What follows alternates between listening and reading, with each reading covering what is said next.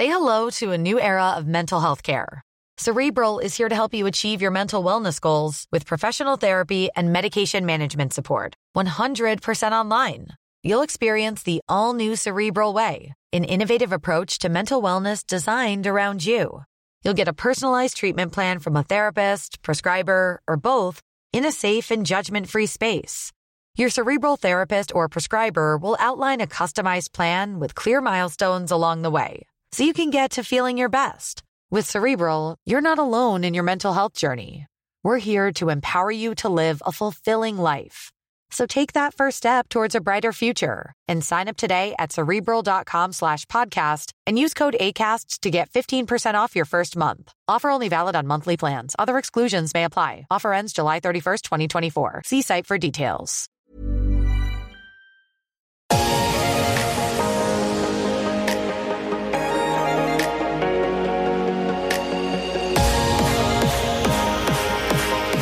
Parecen contados los días de Big Ben Roethlisberger en Pittsburgh. Es probable que cuando usted escuche este podcast, Big Ben podría haber sido dado de baja de Pittsburgh, cambiado a otro equipo o cuando menos reestructurado su contrato para tratar de darle oxígeno a Steelers que está en una grave situación en el tope salarial. Queridos amigos, bienvenidos a mi podcast. Gracias por su compañía. Abrazo en Amazon Music, en YouTube, en Spotify, Apple Podcast, Google Podcast. A ver amigos, hago este podcast pues probablemente con una sensación de urgencia y de alarma, porque le reitero, cuando usted lo esté escuchando, es muy probable que Pittsburgh haya terminado la relación con Big Ben Roethlisberger. Desde el fin de semana empezaron a circular versiones muy fuertes en los medios locales de que Pittsburgh va a tomar una decisión muy fuerte en torno al futuro de Big Ben Roethlisberger. Ya la situación no camina, eh, el equipo está en un grave problema salarial. Honestamente, Pittsburgh tiene que hacer algo y algo pronto, algo grave, porque su situación en el tope salarial es alarmante. Tienen un exceso de dinero. Ellos tienen 6 millones excedidos del tope salarial. Es una cifra controlable, digámoslo así, pero bueno, ¿dónde están los nuevos contratos, los nuevos jugadores? Y aquí el grave problema es que de todo el dinero que paga Pittsburgh, que ahora van a ser 180 millones de dólares en contratos de jugadores, de nómina salarial, nómina de jugadores, de esos 180 millones, pues resulta que Big Ben Roethlisberger se lleva el 21.72%. Como un jugador el 21% y 60 jugadores el, 60, el 79%. O sea, es una locura. ¿Cómo? Y sobre todo un Big Ben tan venido a la baja. A ver amigos, hemos hecho otros podcasts en el pasado sobre Big Ben analizando sus números, pero sobre todo su mal juego al final de temporada. Porque si retomamos el inicio de la charla y el inicio del análisis de Big Ben Roethlisberger, si yo le digo los números finales de Big Ben Roethlisberger, si yo le digo que fue un coreback contando playoffs con 39 envíos de touchdown, 15 intercepciones, pues no está tan mal. Se acerca, se acerca un balance de 3 por 1. No, no, no, no lo hizo tan mal. Perdón, Big Ben tuvo 37 de touchdown, 14 intercepciones. 37-14. Eso fue lo que él tuvo, contando playoffs. Entonces le digo, si usted lo analiza, pues no está tan mal honestamente se acerca un balance de tres touchdowns por intercepción. Pero el tema, si bien la primera lectura debe ser esa, el tema está cómo juegas en los partidos críticos. Y bueno, yo creo que nadie, nadie tiene la menor duda de que Pittsburgh jugó su peor fútbol americano, cuando más debería jugarlo y en particular Big Ben Roethlisberger tuvo pésimas actuaciones cuando el equipo más necesitaba de él. Y entonces el análisis es obligado. Vas a pagar el 21% de tu nómina en un jugador que cumple ya 38, 39 años y, y, que tiene, y que tiene tantas carencias. A ver, si me dijeras es Patrick Mahomes, voy a entenderlo. Les recuerdo que Pittsburgh perdió cuatro de sus últimos cinco partidos y perdió contra Washington que Buffalo lo maltrató, perdió con Cincinnati, no se me olvide ese juego. Pittsburgh 11 ganados, 2 perdidos, Cincinnati 2 ganados, 11 perdidos y Cincinnati les ganó. Y terminó perdiendo con Cleveland eh, en, el cierre de temporada y en el, y en el arranque de, y en el arranque de los playoffs. Claro, si sumamos la derrota de playoffs, pues entonces Pittsburgh perdió cinco de sus últimos seis partidos. Y les repito, amigos, aquí la pregunta es si vale la pena tener el 21% de tu nómina en un solo jugador. Por supuesto que no. Por supuesto que no vale la pena. Big Ben Roethlisberger no justifica esos números. Es un coreback claramente en el cierre de su vida. Está a punto de cumplir 39 años, si, si me permite decírselo con precisión. Big Ben tiene 38 años de edad y 357 días. Así que está a una semana de cumplir años. 39 años de edad y, lo, peor de esta lectura es que Big Ben claramente enseña indicios de ir en decadencia. O sea, un Big Ben que no, que no funciona ya. Miren, cuando iniciaba la temporada recién concluida, yo recuerdo muy bien que les decía, a ver, hay motivos de, de emocionarse. Y mucha gente de Pittsburgh me decía, pero ¿por qué? O sea, ¿cómo te vas a emocionar con Big Ben? Tenemos muchas dudas. Yo les decía, a ver, hace solo dos años, solamente dos años, Big Ben tuvo una temporada excepcional, una, una temporada fuera de serie. Lanzó 5.129 yardas en la temporada 2018 con 34 de touchdown y 16 intercepciones. Yo les decía, a ver, eso fue en el 2018. Si para el 2020, dos años después, puede replicarlo o acercarse, aguas, Pittsburgh va a contender. Pero pues nunca ocurrió. Nunca ocurrió porque le decía, Pittsburgh jugó mal y Big Ben jugó mal los partidos críticos, que fueron prácticamente desde diciembre. Entonces, la pregunta es, ¿qué va ¿cuál va a ser el camino? ¿Se detonó la bomba? Se, generó el escándalo. Pittsburgh o va a dar de baja a Big Ben o lo va a cambiar de equipo. Miren, yo dudo mucho que lo quiera cambiar de equipo, porque, a ver, amigos, les voy a dar otro dato. Los corebacks que al día de hoy, antes de que empiece la agencia libre y se firmen nuevos contratos, le voy a dar el dato. ¿Quiénes son los corebacks que más van a costar en el tope salarial de la próxima temporada, la de septiembre 2021. Hoy, Big Ben es el coreback más caro de la NFL. En el 2021 le va a costar a Pittsburgh 41 millones 250 mil dólares. El segundo más caro, Matt Ryan, Atlanta, 40 millones 912 mil 500. Tercero, Aaron Rodgers, 37 millones 572 mil dólares.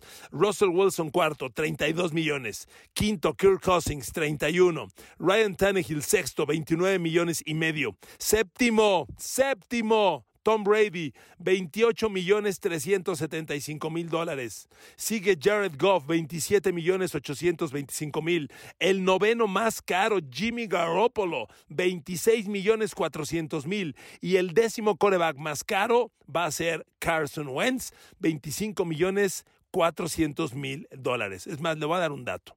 De los 10 corebacks más caros en la NFL, si quitamos a Tom Brady, Solo de los 10 primeros, solo han ganado 3 Super Bowl. Big Ben que ganó 2, Aaron Rodgers 1 y Russell Wilson 1. O sea, 3, quitando a Brady, hablaríamos 3 de los 9 primeros.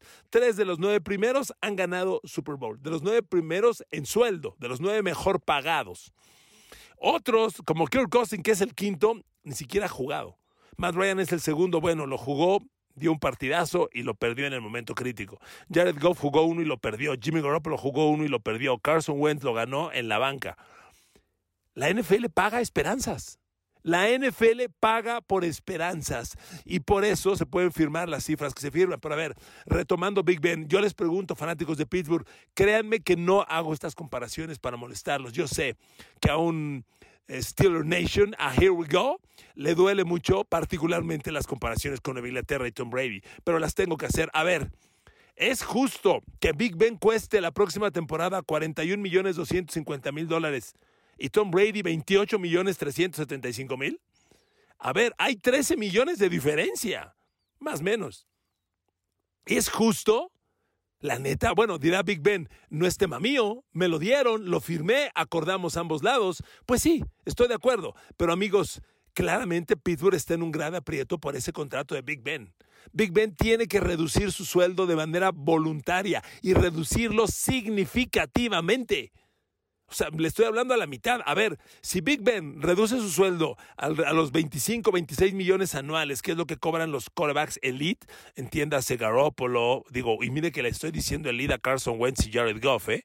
que soy de los principales opositores a ellos. Pero bueno, si Big Ben reduce su sueldo a esas cifras, le ayuda a Pittsburgh, libra el tope salarial y ahí la llevan. Pero a ver, le recuerdo, Steeler Nation, TJ Watt pronto, no hoy, pero pronto tiene que firmar un nuevo contrato. Y TJ Watt es el coreback de la defensa.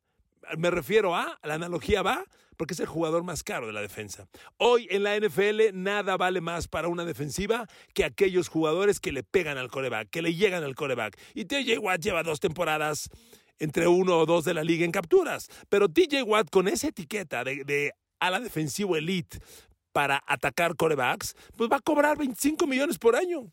Va a cobrar eso. Y es lo que cobran las alas defensivas. Es lo que cobra Khalil Mack en Chicago, lo que cobra Miles Garrett en Cleveland. Entonces, si Pittsburgh quiere tener pronto 25 millones para TJ Watt, Bob Dupree lo hicieron franquicia el año pasado. Si lo vas a hacer franquicia otra vez, que es una decisión bien crítica, le vas a tener que pagar 18 millones. Hoy el contrato franquicia de una ala defensiva es 18.2 millones de dólares. Y luego el tema de Alejandro Villanueva, que yo no sé por qué hay versiones de que lo quiere retener Pittsburgh. A ver, Alejandro Villanueva fue uno de los tres peores tackles ofensivos de la liga. Y lo quieren retener. Ahora, es su bronca, ¿no? Recuerden que la culpa es de quien lo hace, compadre. Juju Smith Schuster, ¿qué va a pasar?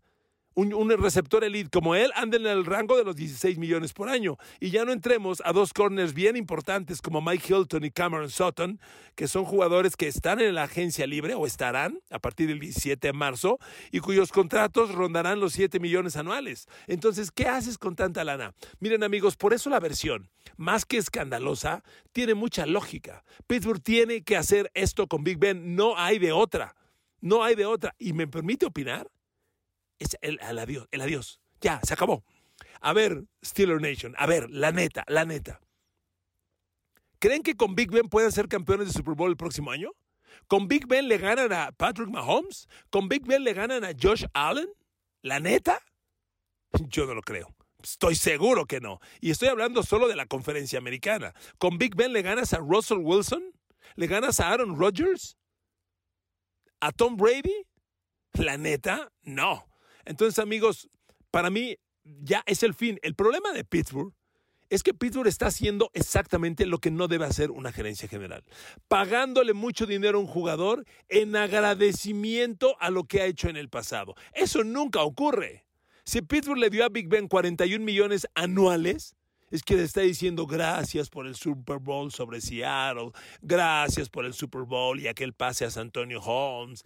Pittsburgh le está agradeciendo a Big Ben su carrera. Big Ben no vale eso. Hoy no lo vale. Por supuesto que no lo vale. Y bueno, amigos, este, si usted cree que es alarmista, que es exagerada, que es exagerada la afirmación, yo le pregunto una cosa. Hoy Big Ben, se lo garantizo, ni siquiera está entre los 10 mejores corebacks de la NFL. Así se lo digo. Big Ben ni siquiera está en los 10 mejores corebacks de la NFL. Ahí se lo dejo para que usted lo valore. Y si quiere, hacemos un ejercicio muy rapidito, muy rapidito. Mire, si, si juzgamos a los corebacks por, por yardas por aire, los 10 mejores de la liga fueron Deshaun Watson, Patrick Mahomes, Tom Brady, Matt Ryan, Josh Allen, Justin Herbert, Aaron Rodgers, Kirk Cousins, Russell Wilson y Philip Rivers. Si los juzgáramos en yardas por aire, Big Ben, el 16 de la NFL, el 16. Big Ben y Pittsburgh generaron, bueno, Big Ben generó por aire 3.803 yardas,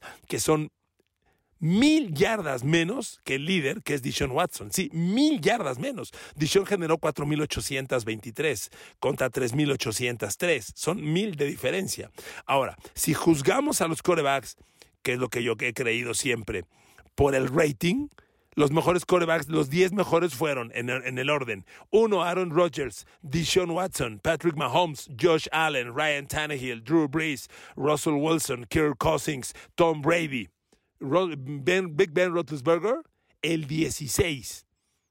Entonces, amigos, Big Ben no es un coreback elite. No es ni con mucho, el coreback merece ser el coreback mejor pagado de la NFL. Entonces, este rumor es perfectamente válido. Si Pittsburgh se arma de valor, tiene que acabar esta relación. Miren, yo, yo leo a Pittsburgh como una administración que está cambiando. Desde hace dos años, cuando pagaron una primera de draft por Minka Fitzpatrick, algo que nunca en la historia de Pittsburgh había ocurrido, y acertaron porque Minka es un suceso, se nota que Pittsburgh está tomando un rumbo distinto. Ya no es la administración de Don Arun y sus descendientes, de gran éxito, muy respetables, pero claramente old fashion, a la antigüita. Estamos en el siglo XXI. Son otras reglas de competencia y otras las formas para ganar. Pittsburgh necesita ser más agresivo. Necesita ir por un nuevo coreback. Así como los Rams, fíjese, Jared Goff llevó a los Rams al Super Bowl hace apenas tres años y lo cambiaron de equipo. Porque claramente no es el coreback del futuro. Esas decisiones se tienen que tomar.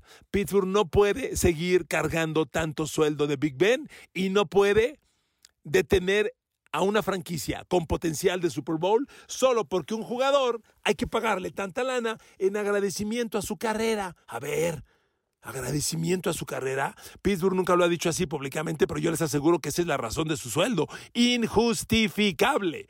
Por consecuencia, amigos, la noticia va a llegar en cualquier momento. ¿Qué creo yo? Yo creo que va a ser reestructuración de salario. Pero las versiones son muy agresivas y hablan de que lo pueden dar de baja que podrían llegar a un mutuo acuerdo y decir adiós. Ahora, si Pittsburgh da de baja a Big Ben, tampoco libera los 41 millones de dólares, también se los quiero decir, pero una parte muy sustanciosa de ello, sí vendría lo que se llama dead money, como es un contrato que todavía tenía años por cumplirse, Pittsburgh cargaría sueldo de Big Ben este año y el entrante, una parte muy inferior, pero cargaría sueldo de él. Sin embargo, respirarían, superarían el tope salarial y podrían tomar nuevas decisiones. A ver, yo creo que Pittsburgh debe ir por un coreback en el rango de los 25 millones de dólares, que es lo que yo creo. Me encantaría para Pittsburgh Matt Ryan de Atlanta. Claro, la gente va a decir, pero si Matt Ryan tiene 40 millones anuales, es el segundo. A ver, Matt Ryan está en su temporada 13. Matt Ryan está en el cierre de su carrera también. Matt Ryan quiere otro Super Bowl. Matt Ryan no va a llegar al Super Bowl con Atlanta. Si Pittsburgh lo pudiera negociar y reestructurar su sueldo, les aseguro que se puede hacer. Matt Ryan juega con ellos. Matt Ryan puede jugar dos, tres años más, no lo dudo. Pagar ese sueldo, reestructurarlo en una cifra más bondadosa para Pittsburgh, deshacerse de la cifra de Big Ben y tener un coreback de aspiraciones. O apostar a uno de los baratos pero que parecen con talento. Mucha gente, yo entre ellos, piensa que Sam Darnold es un coreback interesante para Pittsburgh. Lo he dicho en otros podcasts, Sam Darnold no es todavía un proyecto fallido. Me queda claro que ha tenido malos números en los Jets, pero es un coreback cuyo talento está ahí. Sam Darnold llegó a la NFL de 19 años va a jugar su cuarta temporada y apenas tiene 23 de edad. Ya aprendió, ha tenido un equipo malísimo a su lado en Pittsburgh. Con esa defensa, uff, si Pittsburgh retiene a Juju, en su primera edad toma un tackle izquierdo, titular inmediato, que les funcione como Thurston Wirfs en Tampa Bay o algo semejante. Si eso ocurre y hay un nuevo coreback, pueden pasar muchas cosas, muchas cosas. Hay corebacks de medio pelo, tipo Ryan Tannehill en, Tennessee, que no están ahí muy, muy asediados, pero que son jugadores que nunca han tenido una oportunidad. Puede ser el caso. Usted dirá, y Dishon Watson, mire, sería el caso maravilloso. Dishon en Pittsburgh me vuelvo loco, se vuelve loco Steeler Nations.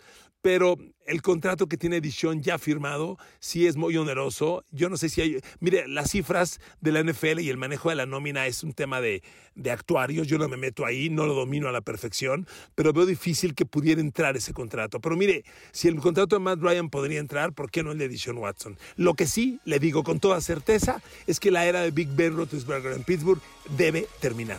Y este rumor que surgió el fin de semana, que ha crecido, que ha crecido, y que ayer yo veía varias versiones, en cualquier momento Pittsburgh puede anunciar que Big Ben no sigue más con ellos. Si esa noticia se concreta, amigos, es por el bien de Pittsburgh. El día que Montana dejó San Francisco fue por el bien de San Francisco. El día que Tom Brady dejó Nueva Inglaterra fue por el bien de Nueva Inglaterra. Y la gente va a decir, no manches, pues si ganó un Super Bowl, Tom Brady no habría ganado un Super Bowl si se queda en Nueva Inglaterra un año más. Era el momento de reiniciar un nuevo rumbo.